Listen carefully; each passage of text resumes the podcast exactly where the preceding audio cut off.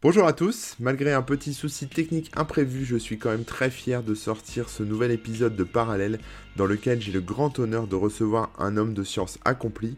Après avoir travaillé pendant des années sur le sujet des trous noirs avec Stephen Hawking, rien que ça, il s'est pris de passion pour la vulgarisation des sciences afin de mettre l'infiniment grand, mais aussi l'infiniment petit à la portée de tous. J'espère que vous voyagerez dans les étoiles autant que moi lors de l'enregistrement de cet épisode. Je m'appelle Corben et vous écoutez Parallèle.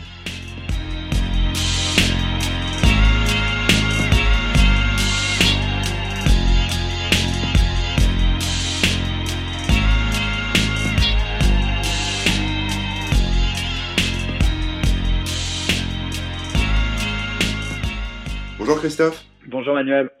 Alors bah écoute, euh, oh, pardon, je, je, vais te mettre euh, Corben direct, je me suis trompé. J'ai lu Manuel au moment où tu me l'as dit, donc. Euh... Comme tu veux, il y a aucun souci. Tu peux m'appeler Manu, Manuel, Corben ou même euh, Jean-Pierre si ça te fait plaisir. J'ai aucun problème avec ça. Euh, alors. pour se présenter aux gens qui nous écoutent, donc tu t'appelles, alors je vais donner ton nom, hein, Christophe Galfa. Tu es écrivain scientifique, physicien, voilà, et, euh, et, donc je tenais à te recevoir dans ce podcast pour, euh, bah, pour qu'on parle un peu de ce qui t'anime, de ta passion, de où c'est venu, de, de ce que tu fais, etc. Mais avant de commencer, euh, je voudrais que tu, euh, tu me donnes ta météo intérieure. Est-ce que tu pourrais nous dire comment tu te sens? Alors pour expliquer un peu le concept pour ceux qui nous prendraient en cours de route, la météo intérieure, bah, c'est comme la vraie météo hein, avec Evelyne Delia et tout ça, sauf qu'au lieu de donner le soleil et la pluie, bah, tu dis comment tu te sens dans ton petit cœur. En gros, c'est ça. Écoute, je me sens euh, entre deux masses d'air quoi, qui se rentrent dedans, entre le froid et le chaud. Donc, euh, soit, soit on peut partir côté orage, soit on peut partir côté ciel bleu de l'autre côté.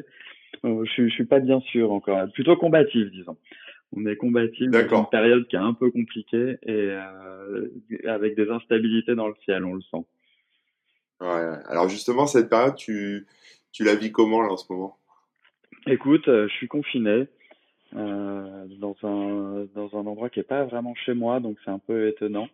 Mais euh, mais voilà, confiné et puis euh, j'ai de la chance d'avoir un, un petit espace extérieur pour pouvoir aller faire quelques pas et et respirer un petit peu.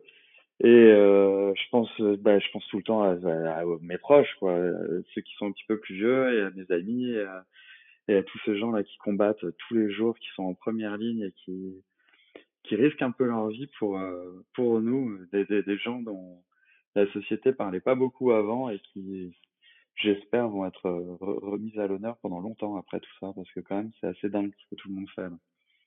Ouais, j'espère qu'ils vont pouvoir souffler bientôt aussi, parce que ça, ça a l'air assez intense euh, comme rythme pour eux. Ouais, j'ai pas mal d'amis qui sont médecins qui me disent que c'est bien, c'est bien, c'est bien chaud quand même. Ouais. Mm. Alors, je t'ai présenté très rapidement, mais euh, je vais te laisser quand même expliquer un peu aux gens qui nous écoutent ce que tu fais dans la vie euh, et même nous faire pourquoi pas un petit un petit retour historique, comment tu as démarré, euh, d'où tu viens, enfin qu'on te connaisse un peu plus. Bah, mon, but dans la vie, et c'est un peu ce à quoi je, je, passe mon temps maintenant, c'est de faire en sorte que le, le, grand public comprenne un petit peu les, les grandes découvertes scientifiques d'aujourd'hui, que le grand public soit euh, dans, dans la partie en fait qu'on qu'on soit pas d'une part certains experts qui connaissent les choses modernes et d'autre part le, la population qui au final connaît surtout Newton et tout ça c'est-à-dire des, enseignements qui ont deux trois cents ans. Mais de, de, de faire en sorte que la, la science devienne partie intégrante de la culture générale moderne ça ouvre les esprits l'imaginaire tout ça. D'où je me suis mis à à faire ça, ben, je suis scientifique au, au départ. J'ai fait une école d'ingénieur pour commencer en France. Après une classe prépa, etc. Ça commence à dater, mais voilà, j'ai fait ça. Et euh, je suis parti ensuite en. J'ai fait d'abord un, petit stage de, de physique théorique à, à, au CEA, au commissariat de l'énergie atomique à, à Saclay. Pas dans la partie militaire, parce que ça, ça me plaît pas trop, mais surtout dans la partie euh, astrophysique où j'étais avec un, monsieur qui s'appelle Marc Lafiezeret et Étienne Klein, deux, deux monsieur qui, euh, qui m'ont euh, un petit peu fait faire mes premiers pas dans, ce domaine. Et ensuite, je suis parti en Angleterre, à l'université de Cambridge, où j'ai fait un DEA en mathématiques avancées et ensuite une thèse de physique théorique sur euh, les trous noirs, en gros, et, et un peu l'origine de l'univers, sous la direction de, de professeur Stephen Hawking, qui nous a quittés il y a quelques années, qui est un très très grand chercheur anglais, qui est un petit peu le, le père de d'énormément de, de, choses qui ont à voir avec le Big Bang, avec la, les trous noirs, etc. Et c'est à ses côtés pendant quelques années, en même temps que je faisais, pendant que je faisais ma thèse, j'étais, je, je, je, me baladais un petit peu avec lui dans, dans le monde entier et je, je l'aidais à faire ses conférences grand public. D'accord. C'est là que j'ai commencé à, à, à réaliser l'impact que ça pouvait avoir. Alors évidemment, Hawking, c'était pas n'importe qui, pour ceux d'entre vous qui connaissent. Et pour ceux qui connaissent pas, bah, c'était un, il était un peu considéré comme un dieu dans les pays anglo-saxons et asiatiques un peu moins connu en France qu'ailleurs, mais quand même, c'était pas, c'est pas n'importe qui. Et ces conférences étaient devant des, des, des, des, des, stades remplis de 10, 15 000 personnes qui venaient l'écouter, qui passaient la nuit pour être sûr d'avoir des places la veille. Ah, bah, c'est une star, c'est un peu comme. Euh, c'était avant qu'il décède, malheureusement, c'était un, un, Einstein vivant, quoi. Enfin, enfin, les gens le considèrent un peu bah, c'est ça, c'était non seulement d'un point de vue purement scientifique, il était absolument génial, mais par rapport au grand public, c'était une des, des, grandes figures de la vulgarisation scientifique.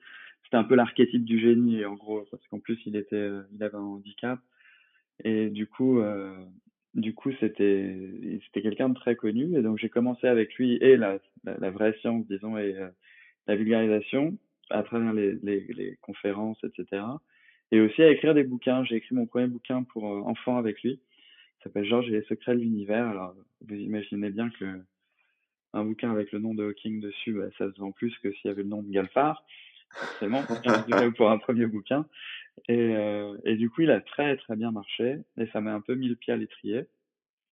Et j'ai écrit ensuite une trilogie pour enfants sur le climat, sur pour expliquer le réchauffement climatique aux enfants et leur donner les armes intellectuelles pour le comprendre et, et, et faire ce qu'ils ont à faire et expliquer un petit peu aux adultes euh, euh, ce qu'ils devraient faire aussi. Et ensuite, j'ai écrit des livres pour adultes, euh, en, particulier un qui s'appelle L'univers à portée de main, qui celui-là, pour le coup, a fait un, un, un vrai carton. J'en ai vendu ah, que j'ai adoré, moi. J'en ai vendu plus d'un million, donc euh, ça, ça, ça, a marché un petit peu partout, et merci de me dire ça, c'est sympa. Et, et, là, pour le coup, c'était, ça a changé un petit peu la, ma vie, hein, d'une certaine manière, parce qu'au lieu de faire des conférences juste dans les écoles en France, je me suis fait faire des conférences dans le monde entier devant à mon tour euh, des dizaines et des dizaines de milliers de personnes. Et, euh, et, et, ouais, ça a un petit peu changé ma vie, en gros. Et maintenant, je suis en train de, de continuer à essayer de développer toutes ces méthodes de, de vulgarisation scientifique et voilà, juste avant que les, juste avant que le confinement n'intervienne, je, je, je, développais des choses assez gigantesques pour euh, de live, hein, de, de, de, direct. Mais je pense que ça va prendre un petit peu de temps avant de, de revenir tout ça. Ouais, bah ouais, forcément. Alors nous, on s'est rencontrés juste pour expliquer aux gens euh, pendant une conférence à Metz. Euh, moi, j'étais intervenant aussi, toi, t'étais intervenant, et euh, et en fait, t'es un peu la seule conférence que, désolé pour les autres, hein, mais t'es la seule conférence que je voulais voir qui m'intéressait, parce que j'avais lu ton bouquin, et du coup, quand j'ai vu que t'étais là, euh, j'ai été en mode, euh, je me suis installé au premier rang. ah oui, je t'ai vu, il y avait, pas grand monde, et t'étais en plein dedans, c'était parfait. et je t'ai posé une ou deux questions, je sais plus à la fin, mais bon, c'était marrant, mais moi, j'étais en mode, euh, ouais, un peu en mode fanboy, quoi, c'était rigolo, parce que, parce que ouais moi j'ai en plus j'étais un peu je découvrais un peu le truc donc c'était c'était sympa. Et euh, alors tu parles de tu parles de ton de on va dire le petit bout de route que tu as fait avec Stephen Hawking un peu comme si c'était normal et facile mais euh, quelque part être euh, enfin travailler avec lui etc c'est pas donné à tout le monde quand même. C'est pas tous les étudiants qui font une thèse euh, sur les trous noirs qui, peuvent faire ça. C'est quand même quelque part que enfin je sais pas t'as fait tes preuves ou je sais pas tu tu lui as tapé dans l'œil euh, scientifiquement, entre guillemets, ou il s'est passé un truc? Tu veux que je dise que j'étais vraiment super fort? Bah non, enfin après ça, je, je peux même pas, je peux même pas le juger par moi-même en fait. Je sais pas si t'es super fort. Je pense que t'es super fort, mais j'en sais rien en fait. mais lui, euh, enfin, comment tu t'es retrouvé en, fait à bosser avec lui? Bah, D'accord, lui. Lui, il est vraiment vraiment très très fort. Ça, y a absolument aucun doute là-dessus. Oui, ça ouais. Et euh, si tu veux, il y a une une sorte de d'examen à la fin du DEA à Cambridge, un peu pas comme partout, mais où il y a une, un classement et quand tu es dans les dix premiers à la fin du, du DEA, tu as automatiquement une bourse de thèse de doctorat, si tu la veux, à l'université de Cambridge. Et du coup, vu que voilà, bah, j'étais dans les le, le, j'ai eu la chance de pouvoir rencontrer un peu tous les professeurs. pendant deux trois jours où tu discutes un peu avec les professeurs. Et voilà, euh, j'avais fini, fini, ma ronde et mon, mon mentor, mon tuteur de, de DEA, elle m'a dit euh, à la fin, est-ce que tu allais voir euh, Steven? Alors je dis, bah non, quand même, pas Steven. Il me dit, bah va voir quand même ta secrétaire, on sait jamais. Et j'arrive devant la porte et j'ouvre la porte de la secrétaire et qui, qui me qui m'accueille. Il me dit, ah Christophe, bah, Steven veut déjeuner avec toi demain. Donc, ah euh, est-ce que tu es libre? Alors, Je dis, bah évidemment. Et du coup, j'ai déjeuné avec lui le lendemain et on a discuté pendant euh, voilà des heures et des heures, cinq heures à peu près. Et à la fin, il m'a demandé si je voulais euh, faire ma thèse avec lui. Alors, j'ai pas dit oui tout de suite parce que c'était quand même un gros, une grosse décision. Hein. Et puis, il faut pas le voir d'un point de vue médiatique, il faut le voir d'un point de vue universitaire. Donc, pour le coup, oui, euh, c'est pas histoire de faire un documentaire et c'est fini. C'est pas c'est pas histoire de, faire un petit boulot et puis d'arrêter. Non, là, c'est 3, 4, 5, 6 ans de sa vie euh, à, voter, à, bosser 18, 20 heures par jour. J'exagère, mais bon, c'est un peu l'idée. Et au final, j'ai dit oui et j'ai bossé avec lui pendant 7 ans. Et sur les, sur les trous noirs. Et oui, effectivement, il prenait, il prenait à peu près un, étudiant par an, et encore, il n'en prenait pas tous les ans. Donc, euh, c'est vrai que c'était un, c'est un honneur exceptionnel d'avoir côtoyé quelqu'un comme ça ouais, tu devais être aussi euh, super euh, joyeux ou je sais pas excité. Enfin, ça, ça devait être une période, euh, je sais pas, très stimulante, on va dire. Ah oui, ça c'était extraordinairement stimulant, extraordinairement difficile aussi. Ouais, bah, c'est pas non plus n'importe qui. Et... Bah, le, mec est, est, une super tronche aussi. J'imagine que, enfin, je sais pas. Moi, j'ai déjà bossé avec des, des gens que je considère comme des, des génies, enfin un en particulier. Et je peux dire que pendant un an, j'ai dû, je, je, bossais, euh, je me levais à 5 heures du mat, je bossais avant de bosser avec lui, et le soir je rentrais et je rebossais encore euh, pour me mettre au niveau. Et pendant un an, j'ai limite, je comprenais même pas ce qu'il me disait, si tu veux, et je devais me mettre au niveau. Quoi. Et après, au bout d'un an, j'ai commencé à souffler, à comprendre ce qu'il me racontait, mais c'était un truc de fou. a une fois que tu te mets à comprendre, là, pour le coup, il y a tout d'un coup quelque chose d'extrêmement agréable qui se produit, où tu peux discuter, tu peux avoir des idées, tu peux oui, voilà, ouais. brouillard avant. Et tout d'un coup, waouh, là tu te dis, waouh, c'est beau, c'est cool. T'as dû ressentir la même chose. Ouais, ouais, c'est ça, ouais. ouais. ouais parce qu'après, c'est super euh, créatif en fait. Et ça, c'était, euh, oui, c'était une période exceptionnelle de ma vie. Pas, pas forcément la plus facile, hein, mais. Et une fois de plus, il faut vraiment voir ça d'un point de vue universitaire, parce que c'est pas le seul euh, génie euh, sur Terre, hein, King. C'est pas le. Il y en a d'autres, il y en a plein. Et, et, et pour tous les étudiants, c'est, c'est quelque chose de, compliqué de, de, travailler avec des gens comme ça.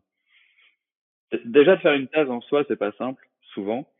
Mais alors quand, quand le degré de, de, de ce qui est demandé, là, de, d'exigence du directeur de thèse est au-delà de ce qui est connu, bah, ça, devient un peu compliqué. Bon, t'as une bonne note à ta thèse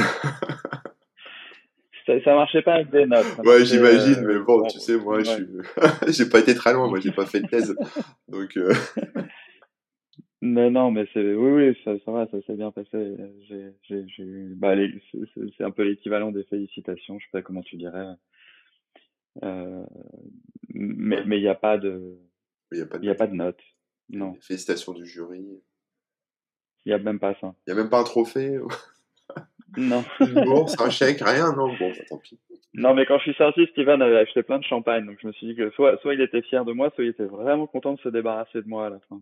Ouais, ou il avait envie de boire du champagne, peut-être. C'était tous les prétextes. non, bah, c'est cool. C'est cool. Et alors, euh, bah, alors... à toi? Ah bah personne le connaît c'était euh, enfin c'est pas c'est un mec euh, qui c'était mon ancien patron et donc du coup il était dans la dans l'informatique et il, il conçoit des, des normes en, XML, enfin des trucs, enfin des, voilà, c'est un, c'est un gars qui, qui, a toujours 10 coups d'avance et euh, voilà. c'est pas, c'était pas un Stephen Hawking, si tu veux. mais, euh, mais, oui, mais il y en a, il y en a plein qui sont pas des Stephen Hawking qui sont extrêmement doués. Ah bah ouais, mais, fallait le suivre en fait, c'est ça le truc, c'est que tant que t'as pas compris comment ça marchait dans sa tête, euh, il, te, il te dit un truc, mais en fait lui il est déjà à 10 coups d'avance, donc en fait toi il faut que tu refasses tout le processus intellectuel inverse pour euh, comprendre de où il est parti, enfin de par rapport à ce qu'il dit, parce que lui il est déjà arrivé, si tu veux, à la solution. et toi, il faut que tu remontes le truc pour pour euh, pour comprendre euh, par où il est passé, quelles étapes il a fait lui dans sa tête, et après arriver à le suivre. C'est pas forcément évident. Ah, ça, Mais bon, après, une fois que. Puis c'est très formateur, ouais, c'est super cool. Donc voilà, voilà il ah s'appelle David. je le salue si, ah ben, bravo, David. si un jour il écoute ça.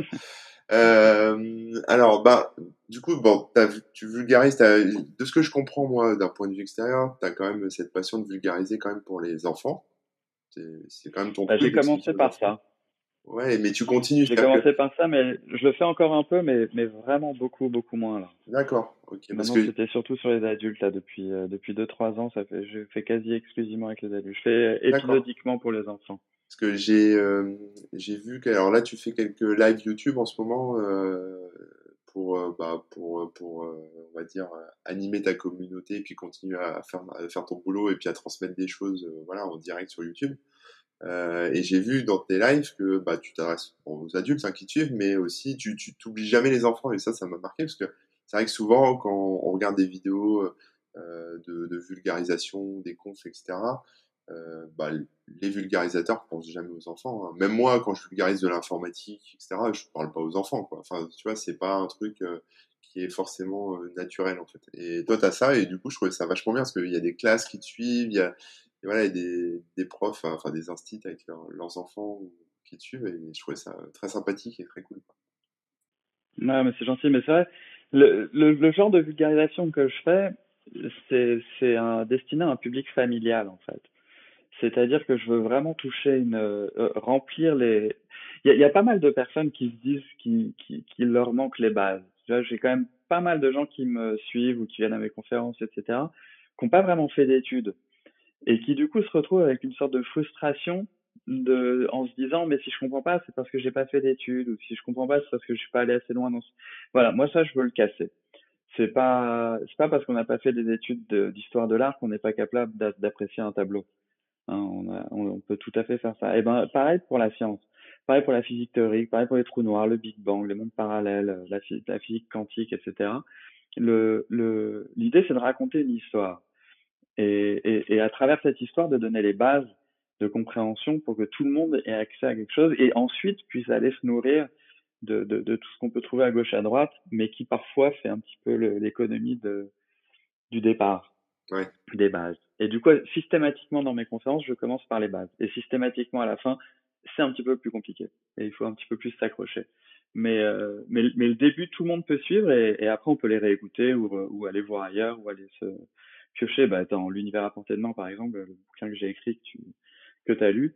L'idée, c'est ça, c'est de, de, de, de, faire oublier aux gens que c'est potentiellement des, des sujets extrêmement difficiles. Alors pour ceux qui nous écoutent et qui n'auraient pas lu ton livre, euh, en gros, tu, tu, alors moi je l'avais acheté à la base pour euh, pour l'univers, c'est-à-dire euh, l'infiniment grand, parce qu'au début tu démarres un peu comme ça. Je vais pas spoiler ton bouquin, hein. de toute façon il y a tellement de choses dedans que ce serait impossible à raconter, mais en fait bah, tu fais beaucoup d'analogies, mais en gros on, s'imagine voyager en fait dans l'espace, un peu comme si on volait dans travers de, dans les galaxies, dans l'univers, etc.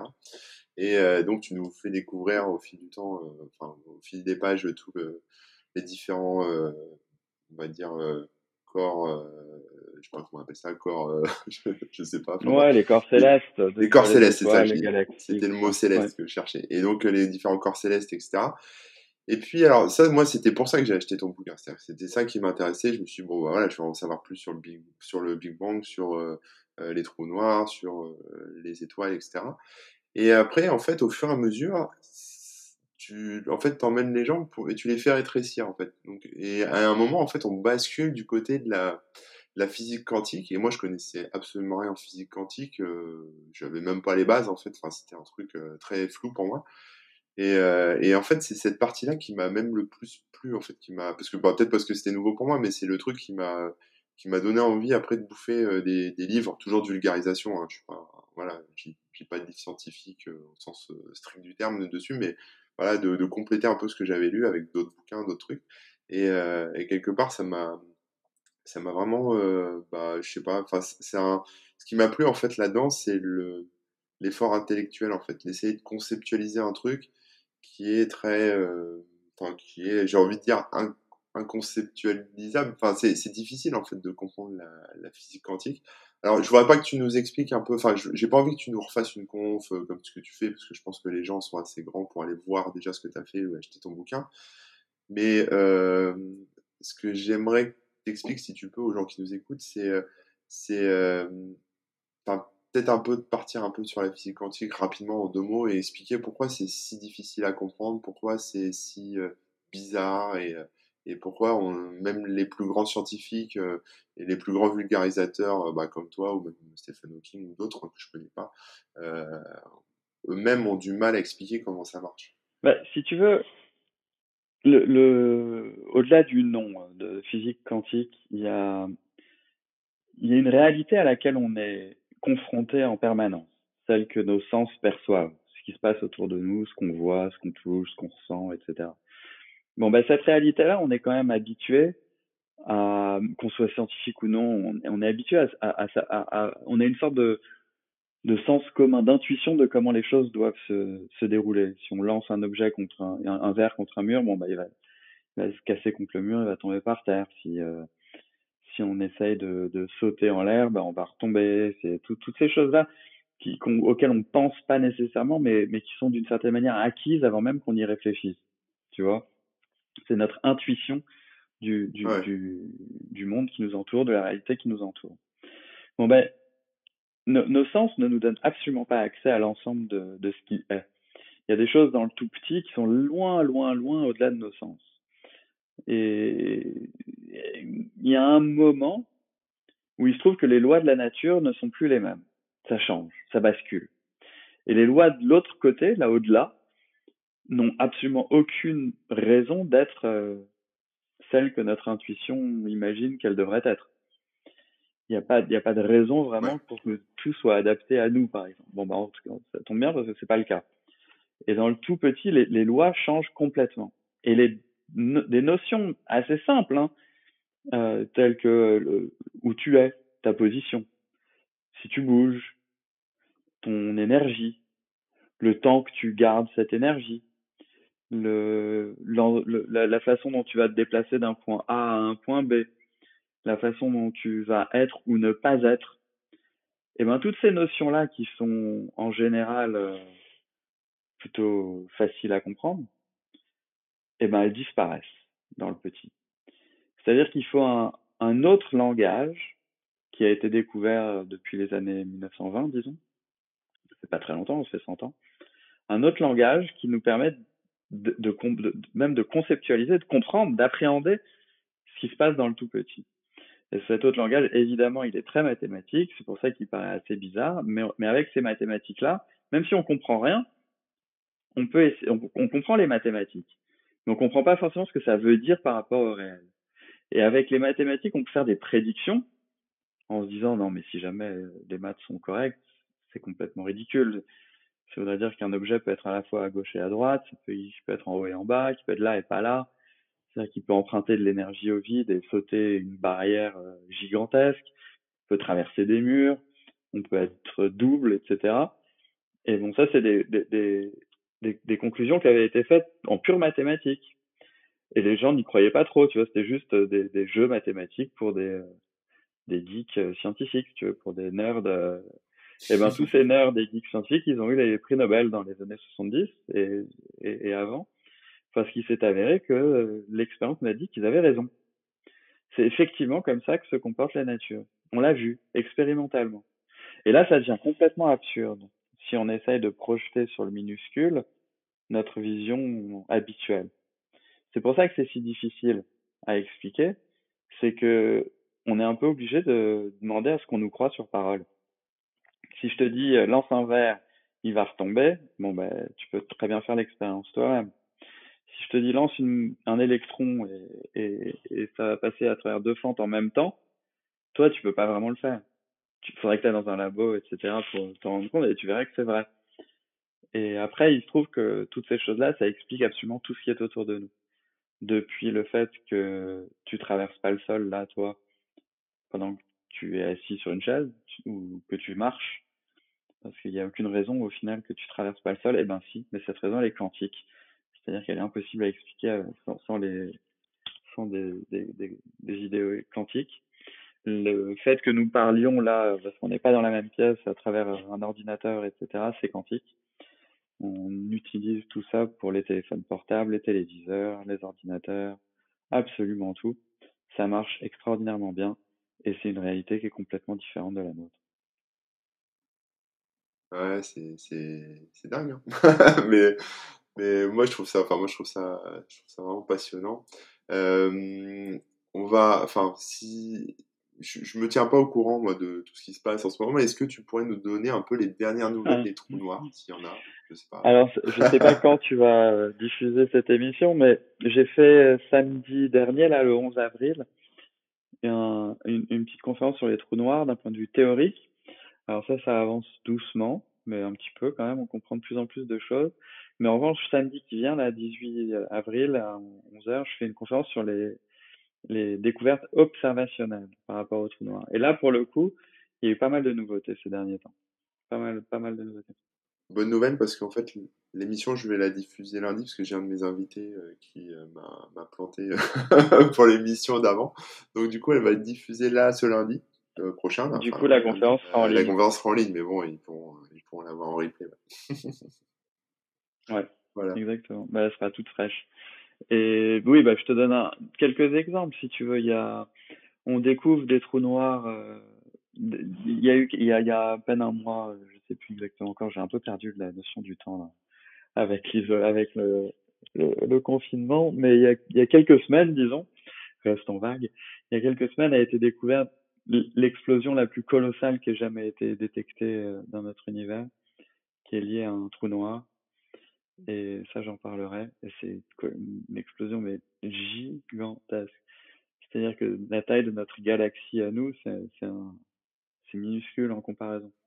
La galaxie. on est, on est toujours en sécurité, là, nous. ouais, ouais, elle, est extrêmement loin. Et puis on découvre aussi des trous noirs qui font des tailles intermédiaires, on arrive à les détecter, ce genre de choses. Non, il y a plein, expérimentalement, on découvre plein de trucs. D'accord. C'est un domaine, si tu veux, où la technologie était pas là de, pendant très très longtemps. Et, et là, maintenant, on a, on a une technologie suffisante pour, euh, pour atteindre, euh, pour, pour réussir à détecter des choses assez belles. Ouais, c'est ça, parce qu'en fait, même la technologie, alors toi, j'imagine que tu as la chance de voir euh, ces technologies euh, fonctionner, parce que tout le monde ne peut pas se rendre dans des labos de pointe, etc., mais toi, tu peux. Euh, les technologies, alors que ce soit pour l'infiniment petit ou l'infiniment grand, j'imagine que ces dernières années, ça a beaucoup évolué. Moi, je me suis arrêté au... il y avait le télescope Hubble qui a quand même quelques années, et puis, enfin, je ne sais même pas s'il est encore toujours en fonction. Et, euh, mais je crois que oui. Et, le, et puis il y a l'accélérateur de particules euh, au CERN, en, cheval sur la France et la Suisse, il me semble. Euh, il y a d'autres technologies de dingue comme ça qui sont qui sont en fonction et qui permettent justement d'aller plus loin dans les images qu'on a de l'univers ou plus loin dans l'infiniment petit. Bah, Hubble, effectivement, il est encore en activité, mais il est sur la fin là. Il y en a un nouveau qui va être lancé. Je crois que ça vient d'être reporté il devait être lancé cette année, l'année prochaine, mais je crois que ça a été reporté d'un an encore, qui s'appelle le James Webb Telescope, qui est censé être entre 10, au moins 10 fois plus puissant que Hubble. Et donc ça, c'est extraordinaire. Mais Hubble avait quelque chose de, particulier, c'est que les images qu'il nous envoyait, que, tout le monde peut trouver sur Internet, qui sont d'une beauté féerique, c'est presque incroyable la beauté des images qui sont prises dans l'espace par Hubble. Mais le côté exceptionnel d'Hubble, c'est que les images étaient en, en, en lumière visible. C'est-à-dire que c'est les vraies couleurs. C'est ce qu'on verrait si nos yeux étaient. Ah ouais, d'accord. Si, si, nos yeux étaient euh, de la taille de Hubble, en gros, du, du télescope. Alors que le James Webb, ce sera des, des, des, des, lumières qui sont pas exactement celles que nos yeux perçoivent, pas toutes en, en tout cas. Et du coup, ça nous fait des, des, des images reconstituées. Elles seront absolument splendides aussi, hein, ça change pas grand-chose. Mais euh, psychologiquement et émotionnellement, de savoir que les images d'Hubble sont en vraie couleur, c'était quelque chose de particulier, je trouve. Ensuite, pour les accélérateurs de particules, oui, il y en a plein. Et puis, il y a surtout le, détecteur d'ondes gravitationnelles, qui, a, qui a quelques années maintenant, qui a découvert pour la première fois des ondes gravitationnelles et qui nous permet de voir des choses euh, différentes. Et il y a effectivement des, détecteurs qui sont toujours plus puissants, toujours plus malins, toujours plus. Euh... Ah, ça, c'est marrant c'est des détecteurs qui, qui marchent sur Terre, en, gros. Mais, euh, mais en gros, c'est un peu des pièges qu'on pose en labo et on voit qu'il y a des trucs qui passent à travers. C'est bah, pareil pour les télescopes. Hein. Les télescopes de toute façon, toutes les détections, c'est lorsqu'on attrape quelque chose qui passe. Oui. C'est pas, pas une... Oui. oui, le télescope, tu vois, on est obligé de le mettre dans l'espace pour avoir des belles images. Alors, ça dépend des télescopes, justement. Parce que les, le télescope Hubble, étant en lumière visible, il, est, euh, il, il, serait peiné sur Terre. Parce qu'il y a toute l'atmosphère qui bloque une grosse partie de la lumière visible. Mais il y a d'autres télescopes qui sont sur Terre, en ondes radio par exemple, qui n'ont pas besoin d'être dans l'espace. Ou, ceux qui sont gigantesques comme celui de James Bond là, à, à, à Puerto Rico, euh, à Arecibo, pardon, euh, euh, et qui, qui, qui, fait 300 mètres de, de, large, ça on peut pas le mettre dans l'espace par exemple. De, on peut pas le mettre dans l'espace. Et, ces télescopes-là, ils utilisent une, forme de lumière, hein, d'onde électromagnétique, pour qui le ciel est transparent. Donc ça change pas grand-chose d'être dans l'espace ou pas pour elle, pour ces lumières-là, pour ces ondes électromagnétiques-là. D'accord. C'est quand même ce que je veux dire, c'est que c'est quand même des télescopes qui sont à des endroits particuliers, euh, parce que c'est là où on va pouvoir avoir les plus belles images, entre guillemets. Mais, euh, mais c'est, ces systèmes d'interception non gravitationnelle, je veux dire, je pourrais en avoir un dans mon bureau, en gros, enfin, je simplifie un peu, mais ça marcherait aussi bien que si euh, on en avait un, euh, je sais pas, n'importe où sur la planète. Parce que de toute façon, toutes ces, toutes ces particules, ces ondes, je sais pas comment on appelle ça, euh, traversent ouais. partout. Les ondes gravitationnelles traversent un peu de partout. J'imagine, hein, je sais pas. Il y a, y, a, y a, un autre détecteur, euh, les détecteurs, détecteurs à neutrinos, qui sont des particules qui interagissent presque pas avec euh, rien du tout. Et ceux-là aussi, pareil, ils, sont, ils font en général, comme les, comme les détecteurs en gravitation, on peut effectivement les mettre partout, mais il faut les mettre dans des endroits où il y a justement pas de bruit. Parce que dès que tu mets du bruit, eh, ben, ça peut fausser tous les calculs. Donc, euh, pour les ondes gravitationnelles, par exemple, il faut, faut les mettre à une température qui est quasi le zéro absolu et créer des, des conditions dans lesquelles il n'y a absolument aucun impact sismologique. Et une voiture qui va rouler à, à, à 10 km ou plus du, du, du détecteur, ça, va, ça, ça peut détruire la détection. Donc c'est vraiment, on peut pas vraiment le mettre dans ton bureau à toi. Ouais, ni dans mon congélateur. À moins qu'il soit vraiment super équipé. Ouais, je serais loin du zéro absolu, quoi. Et pareil pour les neutrinos, ils sont en général, euh, soit au fond de, il y en a un au fond de la Méditerranée. Il y en a d'autres dans les, à l'intérieur des montagnes. On creuse des tunnels pour le mettre au, au milieu des montagnes pour être euh, isolé de tout bruit et toute pollution euh, qui pourrait, qui pourrait nuire aux, aux détections. Ah ouais, c'est dingue, on ne se rend pas compte.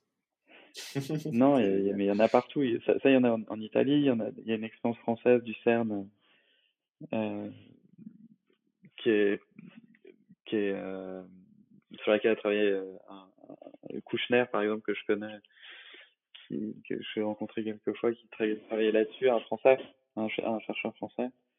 Et, il y en a au Japon, il y en a. si vous avez l'occasion de regarder, euh, peut-être que tu peux le mettre en lien. Il y a un détecteur qui s'appelle le Super Camio Kande au Japon. La, vision de l'endroit est exceptionnelle. C'est au fond d'une montagne, c'est une bulle tellement futuriste. Si, vous regardez une photo où il y a une barque avec des gens qui sont sur l'eau, vous allez avoir une petite euh, idée de la taille de l'endroit creusé dans une montagne. C'est phénoménal. D'accord. Ah ouais, bah ouais, c'est des outils quand même qui sont euh, qui prennent de la place quoi et qui sont euh, qui ont quand même quelques besoin, on va dire, quelques conditions à respecter quand même pour que ça fonctionne. Absolument. Ouais, c'est génial. Enfin bon, après, il y a un truc que les gens savent peut-être pas, ceux qui nous écoutent, si vous intéressez pas trop à la physique quantique, c'est que moi, ce qui m'avait un peu scotché, j'en avais pas conscience en fait, c'est grâce à toi que j'en ai pris conscience, c'est que euh, on est en permanence traversé par euh, des, particules quantiques, des, euh, des voilà, je dis particules, je sais pas si le bon terme, parce que c'est aussi euh, à la fois des ondes. Bah les, les neutrinos, par exemple, dont, dont on parle à l'instant, il y en a 50 milliards qui te traversent par centimètre carré de ta peau par seconde. Voilà, et alors ce qui est marrant, c'est que ces neutrinos se faufilent entre mes particules à moi quantiques de mon corps, en gros. Comme ça que oh, ils les voient même pas. Ah, ils les voient même pas Non, ils, ils, vont tout droit, ils, ils, se, rendent même pas compte que tu es là. Non, mais, ça, c'est un truc de fou, parce qu'on se dit que Enfin, je sais pas. Extrêmement, elles sont extrêmement snob, ces particules. c'est génial. Et on sait toujours pas à quoi elles servent, en fait, quelque part. Enfin, euh, bah, on sait d'où elles viennent. Une partie de celles-là, celles dont je te parle, viennent du Soleil en grande partie. D'accord. Euh, qui émet ces neutrinos à l'intérieur de son cœur et une fois qu'ils sont émis pour décharger de l'énergie, ça part dans l'espace dans toutes les directions. Un peu comme une douche. Alors moi, ce que j'ai bien aimé dans ce que tu expliquais aussi, c'est qu'on est, on est à cheval sur euh, donc des. Enfin, on, se représente euh, souvent ça comme des espèces de petites billes, de boules, de particules, quoi, des billes microscopiques qui se baladent, voilà, comme on représente souvent les, photons aussi comme ça pour euh, la lumière. Mais en réalité, on est un peu entre ça et le, enfin, j'exagère un peu, mais le et une onde en fait, c'est ça, hein, une espèce d'onde.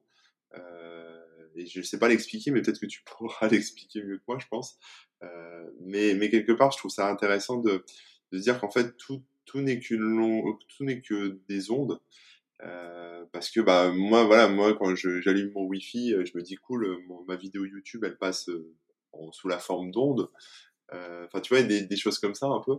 Et, et en fait matérialiser ça enfin j'allais dire transporter ça sur des utilisations qu'on connaît comme la radio la télé internet etc avec des ondes voilà c'est des ondes mais transporter ça euh, au niveau du vivant et de tout ce qu'on a sur Terre en se disant que moi, mon corps, en fait, c'est juste euh, un assemblage d'ondes, quelque part. Donc, quelque part, je suis une grosse onde radio. Enfin, tu vois ce que je veux dire? J'exagère un peu, mais c'est un peu comme ça que je l'imagine. Alors, peut-être que je me trompe, tu vas peut-être pouvoir me corriger. Bah, une fois de plus, c'est ça le, le, le, gros souci avec la, la physique quantique. C'est dès, l'instant où on essaie de projeter des images qu'on comprend pour euh, que ça ait un sens, ou que ça, même que ça interpelle, eh ben, ça marche plus. C'est-à-dire que tu peux tout à fait effectivement dire que les particules sont des ondes, mais tu peux aussi dire que c'est des particules. Et dès l'instant où tu vas en dire un et tu vas dire que ça, eh ben tu vas pouvoir faire des expériences où c'est faux. Tu vas pouvoir faire des expériences où c'est vrai et des expériences où c'est faux. C'est un, c'est autre chose. Les particules fondamentales sont autre chose. C'est décrit par euh, une chose autre. Ça a un nom, mais c'est un nom mathématique, du coup, j'ai pas envie de le dire parce que ça, je le dirai à la fin, parce que ça perturbe un peu. Mais disons que c'est un autre objet, quelque chose d'autre, qui, lorsque tu veux lui trouver des caractéristiques de petite boule, va avoir des caractéristiques de petite boule. Et quand tu veux lui trouver des caractéristiques d'onde, comme une vague, va avoir des caractéristiques de vague. Lorsque vous avez la, petite boule, bah, elle va pas passer à travers deux trous en même temps. Et lorsque vous avez la petite vague, oui, ça peut passer à travers deux trous en même temps. Mais dans les deux cas, c'est un peu des deux. Jusqu'au moment où tu regardes. L'intervention que tu vas faire, la, façon dont tu vas interagir avec elle, va lui, va changer ses caractéristiques. Et, redevenir un temps seulement peut-être euh, quelque chose que tu peux comprendre avant de à nouveau disparaître et, redevenir quelque chose d'incompréhensible par rapport à notre intuition euh, habituelle. Mais ce que tu dis, c'est vrai, c'est-à-dire que toutes les particules de ton corps font partie de ce monde quantique. Et il se trouve qu'étant en contact les unes avec les autres, et vu qu'il y en a plein dans ton corps, euh, que tu manges beaucoup ou non, ça change rien, il y en a plein. Il y en a vraiment plein. Et, et, et, là, on, quand il y en a plein, bah, elles s'arrangent d'une certaine, certaine manière qui est pas totalement comprise encore pour donner quelque chose comme toi ou quelqu'un comme toi ou quelque chose comme les choses qui nous entourent qui sont macroscopiques et qui, et qui euh, ont les propriétés qu'on leur connaît, euh, que notre intuition conçoit. Donc il y a une sorte de transition qui a lieu quelque part entre euh, ce monde du minuscule qui est si difficile à, comprendre, et, mais qu'il nous faut accepter hein, parce qu'il est là, et notre monde de perception qui lui est, différent. Et, et, la transition entre les deux, ben, on ne sait pas exactement où elle est, mais clairement, tu es fabriqué de particules quantiques. Si je prends un électron de ton corps, il est quantique. Le fait qu'on te voit, que la lumière rebondit sur ton corps, c'est quantique. Euh, c'est la lumière qui est absorbée par les atomes, les électrons qui sont dans ton corps, qui vont gigoter et réémettre de la lumière après, euh, à chaque fois. Je vais, je vais, poser une autre question, juste pour clôturer après sur euh, tout ce qui est quantique, et après on parlera d'autres choses. Euh, mais quantique, maintenant, c'est un mot un peu business charlatan aussi pour pas mal de trucs. Euh, c'est des gens pas scientifiques qui vont inventer, je sais pas, de l'homéopathie quantique, de la, je sais pas quoi, de la conscience quantique, de la, enfin il y a plein de trucs quantiques comme ça qui n'ont rien à voir avec de la science. toi, c'est quoi ton point de vue un peu là-dessus? Est-ce que, est-ce que ce, ce, serait des, je, je, vais dire entre guillemets, des, enfin, des gens quelque part qui extrapolent un peu ce qu'il y a de quantique et puis qui émettent des hypothèses qui pourraient être vraies ou pas, ou est-ce que c'est vraiment euh, tout acheté? Est-ce que c'est c'est juste de l'arnaque et euh, juste ton point de vue? Tout est acheté. Tout est acheté. il n'y a même pas de discussion. D'accord. Il n'y en a pas un euh, ou une qui disent pas des conneries. D'accord. ok. Bon, moi, je connais pas tous ces trucs-là, mais euh, j'ai déjà vu passer en fait des trucs un peu comme ça. Ouais, mais non, c'est non. Rien. D'accord. on n'en parlera pas plus alors. Non, on peut, hein, si tu veux, euh, ça, me dérange absolument pas, mais c'est, c'est très bien de prévenir, mais dès, dès, dès qu'on met, euh, en fait, il y a tellement d'interrogations et de, quand un scientifique dit on comprend pas, et qu'un gars ou une nana vient derrière en disant regardez même les scientifiques comprennent pas du coup on peut guérir euh, en étant quantique et eh ben ça c'est du charlatanisme c'est de l'arnaque et ça devrait être puni par la loi moi je trouve. Mais tu vois par exemple moi j'ai alors je vais à la Fnac je regarde dans le rayon science hein, donc il y a ton bouquin il y en a d'autres etc et puis j'en prends un qui m'a l'air bien tu vois qui parle de physique quantique d'univers etc et je commence à le lire, et puis en fait, euh, au bout de quelques pages, je, donc je l'achète, hein, tu vois, je commence à lire, et au bout de quelques pages, je me rends compte qu'en fait, euh, la personne qui l'a écrit, euh, bah, extra, enfin, parle de vrais trucs, hein, de exactement les choses de ce que tu as mis dans ton livre, hein, entre guillemets, enfin, donc voilà, avec avec euh, des vraies notions scientifiques, et ensuite commence à extrapoler en te, en disant que quelque part, euh, peut-être que ton âme aussi, en fait, c'est des particules quantiques, et du coup, quand tu meurs, bah en fait, euh, il y a une partie qui s'échappe, et, et, ton âme, enfin, en gros, es toujours vivant de manière quantique quelque part, enfin, et donc, bon, j'ai arrêté la lecture du bouquin parce que ça m'a saoulé, mais, mais voilà, mais quelque part, je me suis fait un peu, je me suis un peu fait tromper, on va dire. ouais, bah, absolument. Absolument.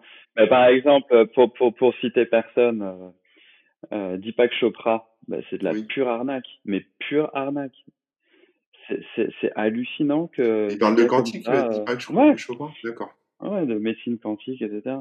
Corps quantique, etc. C Là, on est de l'ordre de la religion, un peu, de la croyance. Ben oui, mais dans ce cas, autant mettre un autre mot que quantique.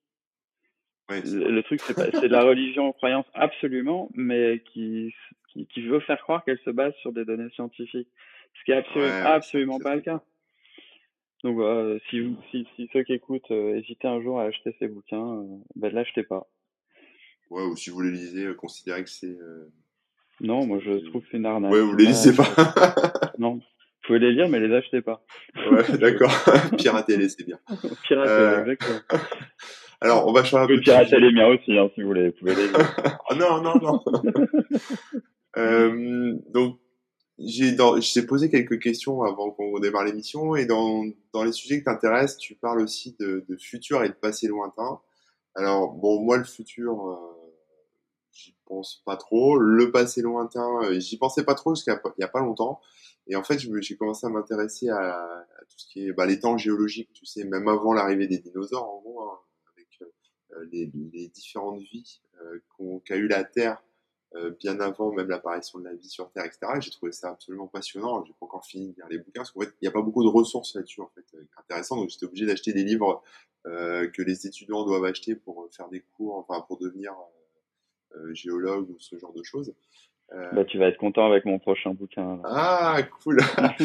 Et du coup, bah, je, je voudrais un peu, tu nous parles un peu de, enfin, déjà, pourquoi tu as cette passion un peu du futur et du passé lointain? Qu'est-ce qui te plaît là-dedans d'explorer un peu ça intellectuellement ou même, euh, on va dire, avec la somme des connaissances que les, scientifiques ont récoltées? Et euh, bah, qu'est-ce que tu peux nous dire un peu de tout ça? Bah, C'est vaste, hein, mais euh, le l'idée, l'idée, même pas, il y a un lien avec la physique quantique et ça dans le sens où la découverte de certaines lois dans la nature nous permet de nous projeter. Trouver une loi, c'est finalement réussir à prédire l'avenir quand tu as la loi de Newton, si tu lances une pomme, bah, la loi de Newton peut te prédire où va tomber la pomme après la relancer de telle ou telle manière.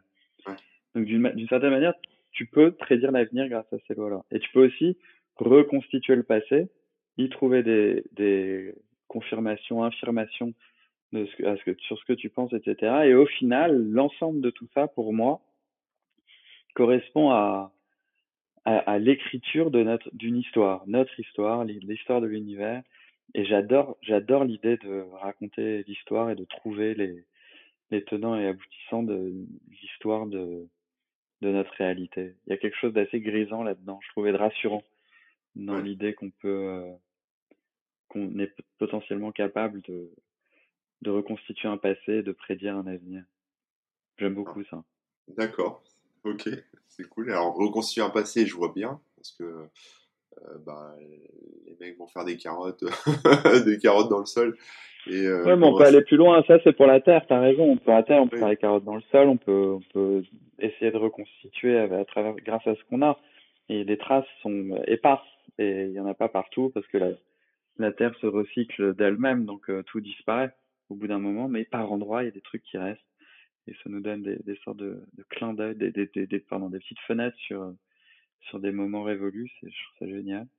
Mais ça marche aussi pour l'espace, avec les étoiles lointaines qui nous permettent, euh, en, comprenant les lois de la physique autour de nous, on comprend le fonctionnement des étoiles lointaines, et ça nous permet de regarder ailleurs comment ça se passe. Ça nous a permis de comprendre comment le Soleil et la Terre sont nés, par exemple. Ça, nous, ça nous permet de, de, de, voilà, de, de, de donner une unité et une structure globale à, à l'univers tout entier. Et, et, à partir de ces lois-là, de la même manière qu'on peut retracer le passé, on peut voir aussi dans l'espace, par exemple, le, le destin de d'autres mondes qui, pour certains d'entre eux, vont être plus vieux que la Terre, donc qui ont peut-être sont peut-être passés par notre étape euh, avant de, de devenir ce qu'on en voit aujourd'hui. Et du coup, ça nous permet d'avoir des exemples de futurs potentiels pour nous aussi. C'est tellement euh, c'est tellement, j'ai envie de dire, enfin, je sais pas, ça fait rêver, c'est inspirant parce que moi, je vois ça un peu comme des espèces de, de je sais pas, d'univers parallèles, même si c'est pas des univers parallèles, mais de, euh, je sais pas, de, enfin, tout est possible en fait quelque part. On peut se dire, on peut se dire ça comme ça. C'est-à-dire que euh, même la, même la physique quantique en elle-même, c'est, euh, c'est un peu comme si on avait trouvé euh, je sais pas, un, truc, enfin, ce côté où on découvre quelque chose dont on n'avait même pas conscience avant. En fait. Et, euh, moi, je trouve ça très grisant. Ouais, ça c'est super. Et tu ouvres une porte et en fait, derrière, il y a tout un univers à, explorer. Quoi. Et en fait, euh, bah là, c'est pareil. C'est-à-dire que quand on découvre des choses dans le passé, peut-être qu'on va découvrir des choses, euh, même comme on voit encore maintenant, là, j'ai vu, même dans le vivant, hein, on a, des mecs ont trouvé un organisme vivant qui peut fonctionner euh, sans oxygène, totalement sans oxygène. Apparemment, il y a des trucs comme ça là qui vont tomber. Alors, je vais pas creuser plus, hein, mais, si tu veux, je, je, vais pas dire chaque jour, mais on trouve des trucs euh, tout le temps en permanence qui remettent pas, enfin pas forcément tout en question, mais c'est un peu comme une espèce de puzzle et euh, des fois il y a des univers entiers derrière. Et je trouve ça, je dis univers, mais univers intellectuel, univers de monde à explorer, de trucs c'est vrai qu'on pourrait se dire que, je sais pas, sur, sur une planète lointaine, il y a peut-être, euh, je sais pas, des milliards d'années, euh, des, êtres vivants comme nous qui ont vécu et qui étaient beaucoup plus avancés technologiquement que nous. Ça pourrait être possible, probable. Enfin, j'en sais rien. Mais euh, en tout cas, c'est pas, c'est pas fermé. En tout cas, bah, je sais pas ce que tu en penses, mais moi, c'est, me dis que tout est possible, en fait. C'est ça qui me plaît bien dans, le truc. Bah, tout, je sais pas, mais en tout cas, le, c'est certain que il y a, y a tellement de choses à découvrir encore que c'en est, c'en est phénoménalement grisant. Et c'est pour ça aussi, tu vois, que l'important quelque part dans, dans la préservation de notre planète, notre environnement et tout, si on fait pas ça, on n'aura jamais l'occasion de découvrir ces choses nouvelles. On, on, devra faire face à des catastrophes, à des choses de plus en plus, comme les scientifiques l'ont prévu et annoncé depuis quand même bien longtemps maintenant mais euh, alors qu'on devrait euh, faire tellement attention à ce qui nous entoure, d'autant plus qu'on connaît aujourd'hui l'hostilité du reste de l'univers. On, on, sait la rareté d'une planète telle que la Terre, on la connaît. L'hostilité du, du, de tout ce qui se passe dès qu'on quitte le ciel, bah, c'est catastrophiquement pas pour nous. Quoi. Euh, et, pourtant, il faut qu'on y aille. et pourtant il faut qu'on s'étale un peu dans l'espace, qu'on découvre d'autres mondes, etc. Mais il nous faut le temps et, la préservation de nos ressources et de notre environnement, ne serait-ce que pour y arriver. Sinon, on n'y arrivera jamais. Ouais, mais c'est euh, très frustrant, je pense, pour, bah, pour toi, pour les scientifiques, pour tous ceux qui s'intéressent à la science, de se dire, euh, putain, tout ce temps qu'on perd, euh, je sais pas, à se battre, à, faire des conneries, à polluer, etc. ah ouais, c'est insupportable. C'est insupportable, c'est à devenir fou, enfin. Mmh, complètement. Ouais, et euh, alors qu'il y aurait tellement de choses à, à l'explorer. Euh, mais bon, je comprends, je comprends. Et alors, sur le futur, qu'est-ce que tu peux me dire? Enfin, comment, comment est-ce que ah. toi, tu t'appréhendes la... Je, je, te demande pas de faire une prédiction, hein, c'est pas ça, mais euh, vu que tu es passionné de, de ce qu'il y a dans le, le passé lointain, euh, comment est-ce que tu raccroches les wagons entre le passé lointain, la, la physique quantique, tout ce que tu connais, avec, enfin, comment est-ce qu'on peut après imaginer le futur ou voir le futur, ou je sais pas. Bah, nous, justement, on est, on est un peu ce passage entre le passé et le futur. Et, et ce qui nous permet d'appréhender le futur, je pense que c'est le, l'héritage qu'on a de, de nos ancêtres par rapport aux découvertes qui ont été faites. Et, et ces découvertes, par exemple, aujourd'hui, là, depuis quelques années, on a la, la physique quantique qui a complètement transformé notre monde. Ne serait-ce qu'avec euh, ce qu'on disait, la téléphone portable, ordinateur, toutes ces choses-là, ça a transformé l'humanité complètement. Et il y a plein d'autres technologies comme ça qui, peut-être que d'une certaine manière, par rapport à, la simulation des, choses, les ordinateurs quantiques, lorsqu'on arrivera à en fabriquer euh, avec suffisamment de, avec des, puces suffisamment euh, contenant suffisamment de qubits, aura, on, pourra modéliser des choses phénoménales, comme par exemple euh, la molécule de d'ARN du, coronavirus peut-être qu'en quelques semaines, on, arrivera à, déchiffrer comment ça fonctionne, euh, sa, géométrie euh, en, trois dimensions, comment l'attaquer, etc. Peut-être que ça, c'est des choses qui, dès qu'on aura ce genre d'outils euh, de, calcul, peut-être que ce genre de choses qui appartiendront au passé des pandémies telles qu'on les vit maintenant. J'en sais rien. Mais mais il y a ça, il y a la conquête de l'espace. Ça c'est d'un point de vue pratique tout ce que je te dis là, mais d'un point de vue théorique, d'un point de vue théorique, il y a, y a les, les, découvertes qui, font, qui se font là, maintenant, vont, auront un impact dans 20, 30, 40, 50 ans, et c'est impossible à dire. Si tu crois que les, les, les Schrödinger, Dirac, euh, Einstein, Bohr, Heisenberg, etc., en, en, posant les bases fondamentales de la physique quantique, se disaient qui, que, que ça allait nous servir pour avoir des, pour avoir euh, euh, Netflix sur nos téléphones portables. ils auraient peut-être arrêté. ils auraient arrêté, arrêté. Ils auraient brûlé tous leurs travaux. ils se seraient dit, ah non, ça vaut pas le coup. Et alors, justement, moi, je voudrais savoir, euh, alors, j'ai bien compris ton rôle de vulgarisateur, euh, je vais dire écrivain, en tout cas, les bouquins, les confs, etc. Est-ce que tu fais aussi, euh, toi, je sais pas, de la recherche de ton côté, euh, la recherche fondamentale? Est-ce que tu as, encore ce, rôle alors non, j'en fais plus. Je suis même pas rattaché à une université depuis quelques années maintenant. Le temps passe vite. Et je travaille dans de, mon, coin avec quelques avec des collègues évidemment hein, qui eux sont encore à l'université, enfin qui sont encore académiques. Et euh, mais mais je travaille surtout dans mon coin. J'ai j'ai compte à rendre à personne. Ah, alors moi, tu vois, par exemple, je vais, je vais te dire un truc, c'est quand j'étais en entreprise, on va dire ça comme ça, euh, j'étais en, vraiment en contact avec le monde de l'entreprise. Donc quand j'abordais des sujets sur mon site, euh, c'était des problématiques réelles éprouvées en entreprise. Et c'est pas toujours évident quand on est un peu détaché, on va dire, du monde réel, de, ce qui se fait de la pointe. Alors il faut se tenir au courant, il faut faire beaucoup de veille, il faut aller discuter avec d'autres gens, mais on n'est pas quelque part les mains dans le cambouis tout le temps, et du coup on est un peu détaché et vulgarisé des choses qui sont euh, enfin expliquer aux gens comment ça fonctionne alors que soi-même on n'y est pas forcément confronté toute la journée.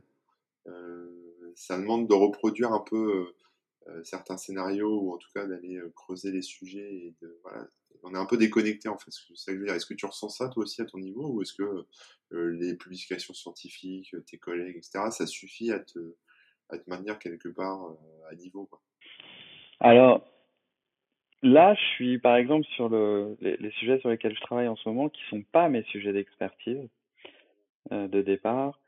Le, discuter avec les gens, écrire, lire, euh, écouter, euh, prendre dans les journaux scientifiques, dans les publications, etc., et en discuter, ça me suffit largement parce que c'est, je, je peux pas refaire une carrière de 10 ans de recherche dans un autre domaine.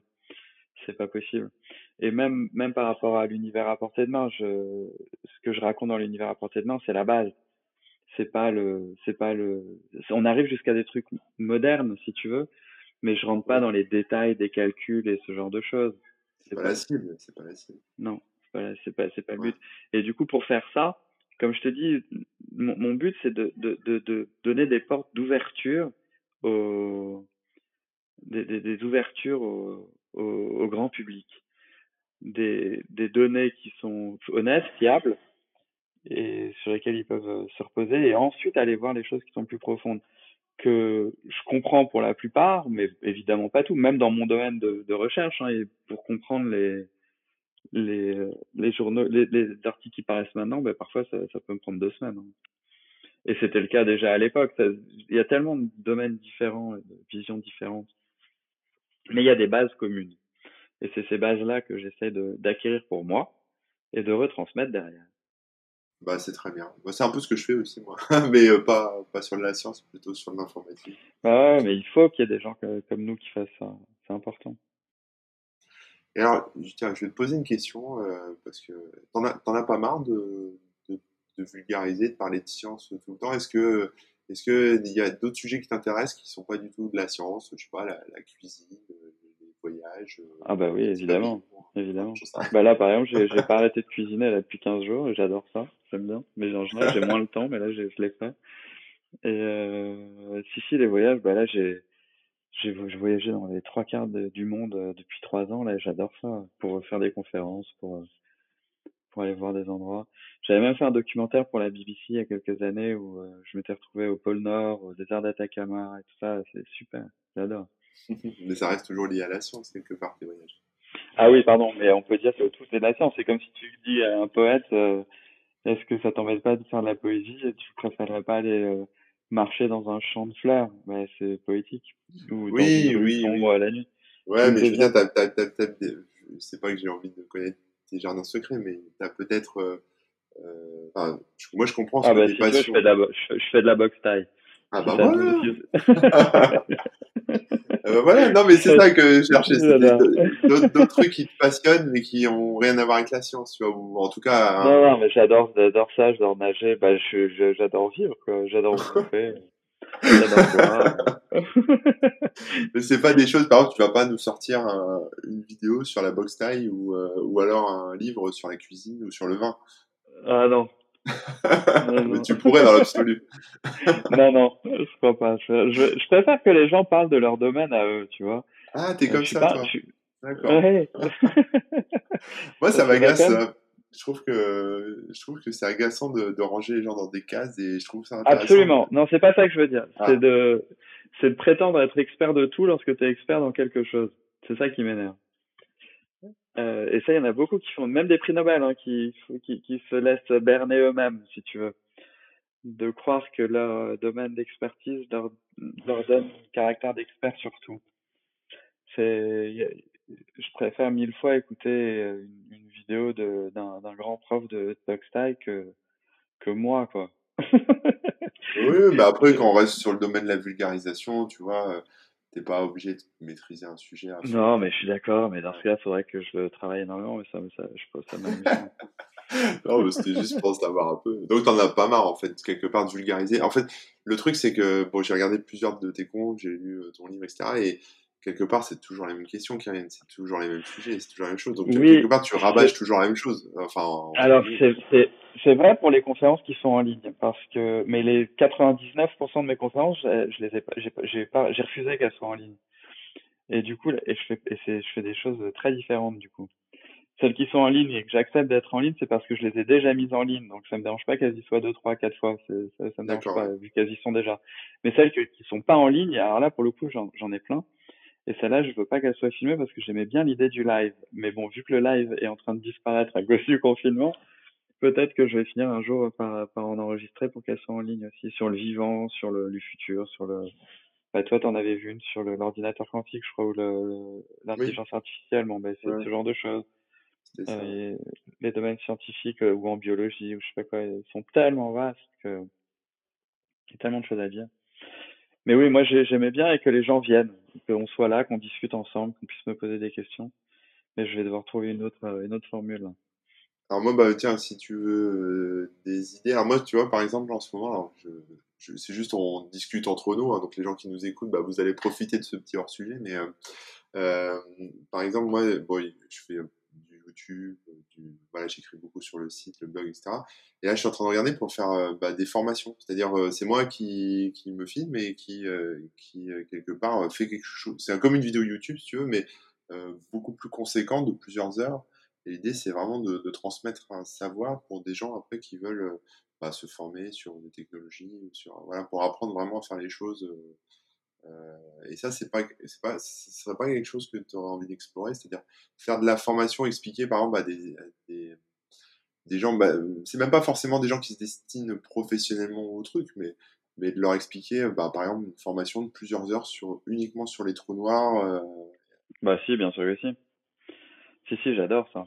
Et ça, je l'ai proposé. Tu pourrais ta vie avec ça aussi. Oui, mais ça, je l'ai proposé par exemple gens en, entreprise ou euh, pour du grand public ou pour ce genre de trucs, effectivement. Alors, ça, ça j'ai pas vraiment eu le temps de m'y pencher encore beaucoup, mais euh, parce que j'avais d'autres projets, mais peut-être que je le, je le ferai euh, à un moment ou à un autre. Bon, pour en reparler alors.